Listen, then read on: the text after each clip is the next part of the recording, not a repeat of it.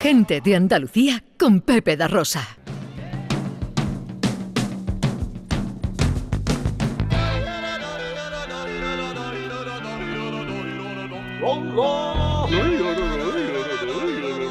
Él es nuestro filósofo. Con él nos preguntamos el porqué de las cosas. Él es Maese Vico.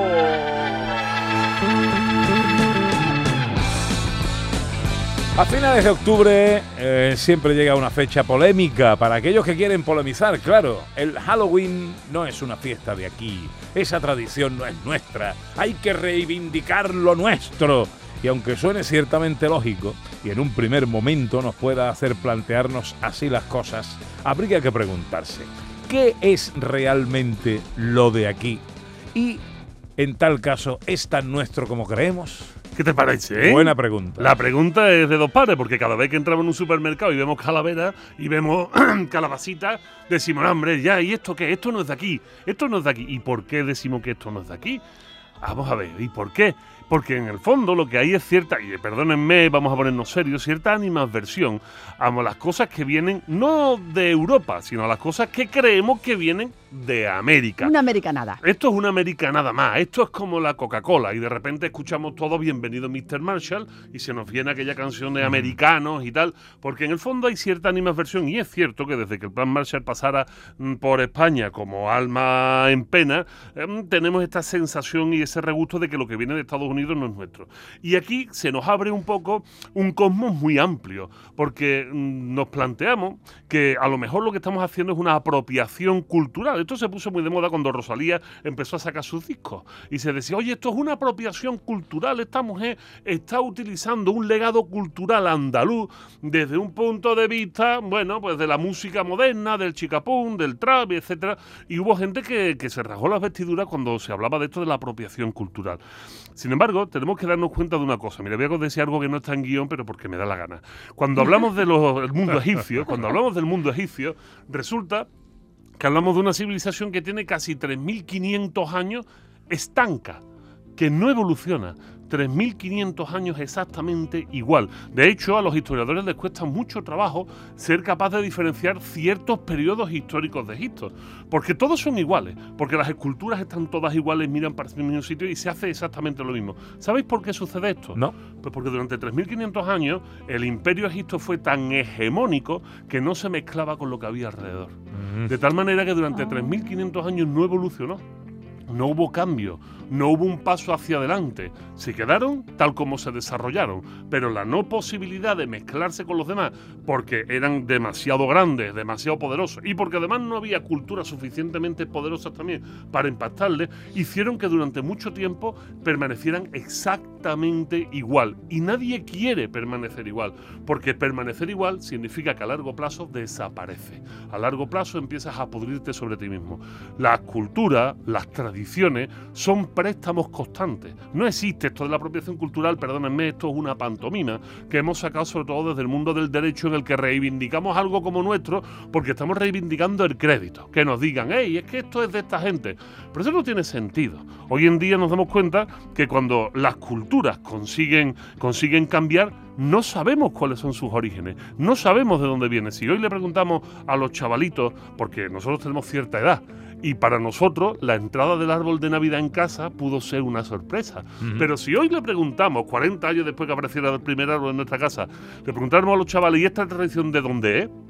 Lo primero que nos diría es nuestra de toda la vida. Claro, para ellos sí. Yo llevo viendo el árbol de toda la vida. Sin embargo, la tradición, el origen de la tradición de los árboles de Navidad es vikingo. Los vikingos, cuando llegaba el invierno, cuando llegaba el frío, metían un árbol vivo dentro de la casa comunal. Tenían una gran casa comunal y metían un árbol. Lo sembraban dentro de la casa para que estuviese verde, para que permaneciera durante todo el invierno. Era una forma de mantener la vida dentro de la casa. Y recordarles que eso estaba ahí y lo adornaban y lo cuidaban y lo trataban. Después nosotros somos unos miserables, compramos abetos cortados y nos acabamos tirando por ahí. Ellos no, ellos procuraban que este árbol se mantuviese vivo. Las tradiciones van cambiando, pero es que muchas veces nos quejamos con el hombre de rojo y el hombre de blanco y decimos, es que el Papá Noé ha llegado aquí. No, mire usted, es que Papá Noel eh, es una tradición muy amplia y muy variada. Pero es que los Reyes Magos es una tradición muy nueva. Y la gente no sabe que los Reyes Magos, por ejemplo, no aparecen en la Biblia en ningún sitio. No hay ninguna mención a Melchor, Gaspar y Baltasar.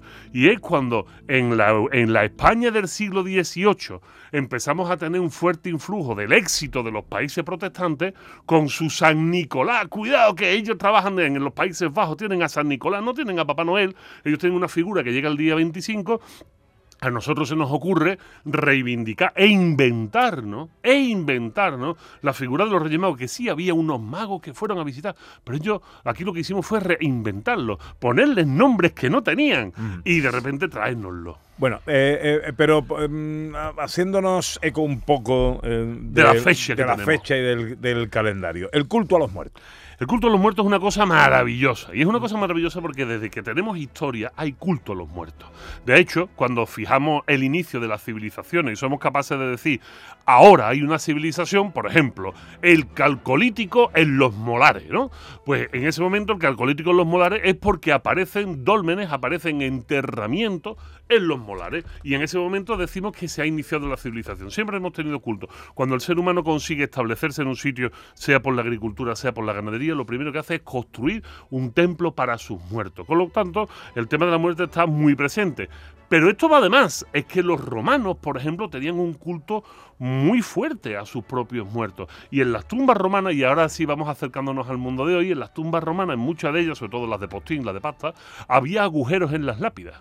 Las lápidas estaban en el suelo y había agujeros. ¿Para qué estaban los agujeros?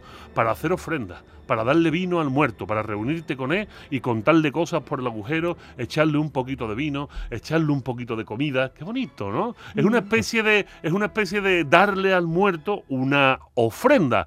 Resulta que cuando aparece Coco, la película de Disney, y empezamos todos a verla, descubrimos un mundo de los muertos en el mundo mexicano y decimos, qué bonito, qué bonito, y además es completamente prehispánico. Pues no es verdad. No es verdad, no es verdad. El mundo de los muertos que representa Coco es una construcción de los años 20 en México. Justo después del periodo de la Revolución Mexicana em, hay una reorganización política y los mexicanos empiezan a buscar algunas cosas que les sean muy propias para reivindicar su identidad. ¿Mm? Es una reivindicación de su identidad.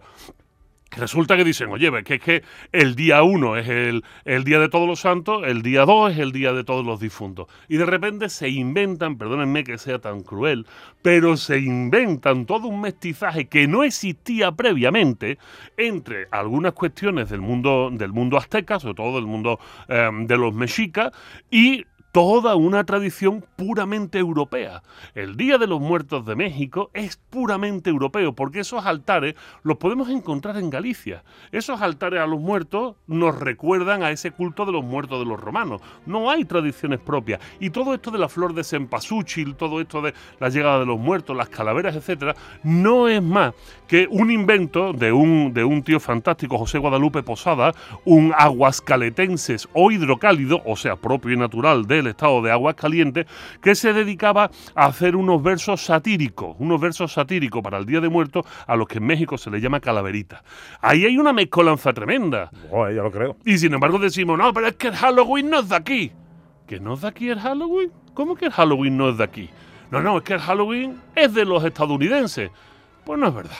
El Halloween no es de los estadounidenses, que nos enteremos todos. A ver. El Halloween es de origen celta celta de Irlanda. Pero cuidado, que toda la cornisa cantábrica estaba lleno de celtas Eh, también. celta, claro. Y además que tenían un contacto con- con- constante, valga la redundancia, con el mundo de las islas, ¿no? El mundo eh, de lo que hoy sería la Britania. Ellos estaban en contacto con- eh, con- continuo y hace más de 3.000 años que los amigos eh, celtas celebraban una festividad que era el Samhain. La fiesta del Samhain, que es el origen, era una fiesta para eh, celebrar la agricultura, como siempre. Se vestían de calavera, pasaban eh, por las casas y empezaban esto del truco o trato. Esto del truco o trato ya era algo que hace más de 3.000 años hacían. Los romanos no se molestaron con eso, lo permitieron y convivieron con ello de una manera maravillosa. Y sin embargo decimos, no, pero es que Halloween, ¿qué tiene que ver con nosotros?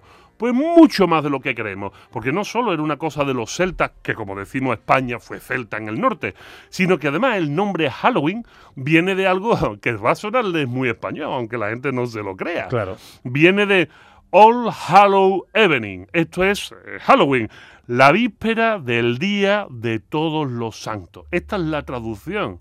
El día de Halloween, la noche de Halloween es el 31 de octubre. Y el Día de Todos los Santos el 1 de noviembre. El Día de Todos los Santos, ¿por qué? Bueno, pues aquí volvemos otra vez a rizar el rizo. Resulta que en la Roma justo de la transición del nacimiento de Jesucristo y la clandestinación, o sea, cuando eran clandestinos los, los, cristianos, en ese periodo de unos 300 años, cada vez que asesinaban a un cristiano los romanos, a ese le hacían santo. Por eso vemos a, a San Sebastián, ¿no? Clavado de ah. flecha, a San Valentín, que es el, el, del amor. Todos son romanos, en el fondo, que siendo de culto cristiano, pero que estaban perseguidos, habían sido asesinados por el mundo romano. Y de tal manera que a estas personas le llamamos mártires y finalmente los hacemos santos. Pero hubo un momento hubo un momento en el que empezaron a darle mucha estopa a todos ellos, mucha estopa, de tal manera que se amontonaron los muertos cristianos y ya no había forma de darles un día. De hecho, se, les dio culto a todos el mismo día, el 13 de mayo. 13 de mayo. Y un día, ya en la era cristiana, uno de los templos más hermosos de Roma, que es el Panteón de Agripa, que Panteón viene de Panceos, que significa todos los dioses, es consagrado al catolicismo y es consagrado también a todos los santos. De tal manera que se pone el día 1 de noviembre, el día de todos los santos, dentro del Panteón de Agripa y es el día que festejamos nosotros. Pues yo lo voy a contar cada vez que alguien diga lo de Halloween. ¿eh? Hombre, cierto es que la efervescencia eh, celebratoria del Halloween sí es importada, ¿no? De, reciente, ¿no? Yo no solo lo celebrábamos, lo celebrábamos de otra manera. Vamos, se sigue celebrando de otra manera muchas poblaciones de Andalucía. Claro, vengo a referirme. Lo que se celebra ahora, lo que se pone de moda en las celebraciones importado de América, de Estados Unidos, claro, es el, folclore norteamericano. Otra cosa es el origen, y que sepamos que ese origen, eh, caramba, que es nuestro. Querido, ¿qué vas a hacer hoy por el mundo? Pues hoy por el mundo voy a intentar hacer feliz a dos cosas pequeñitas que están con el abuelo y hacer feliz al abuelo quitándole esas dos cosas pequeñitas un rato. a que no es poco. Bueno, pues cuídate de Vico, hablamos la semana que viene. Hablamos, abrazo fuerte. Poco a poco vamos llegando a las 12, luego escuchamos a los oyentes, por supuesto, en este día que celebramos el origen de los periquitos, de los dibujos animados. Enseguida llega el cine, hoy no os perdáis el teatrillo, hoy tenemos visita estelar con los compadres que vienen a hablarnos de su programa de televisión en Canal Sur oh, y serán invitados estelares en nuestro teatrillo radiofónico. En Canal Sur Radio, gente de Andalucía con Pepe da Rosa.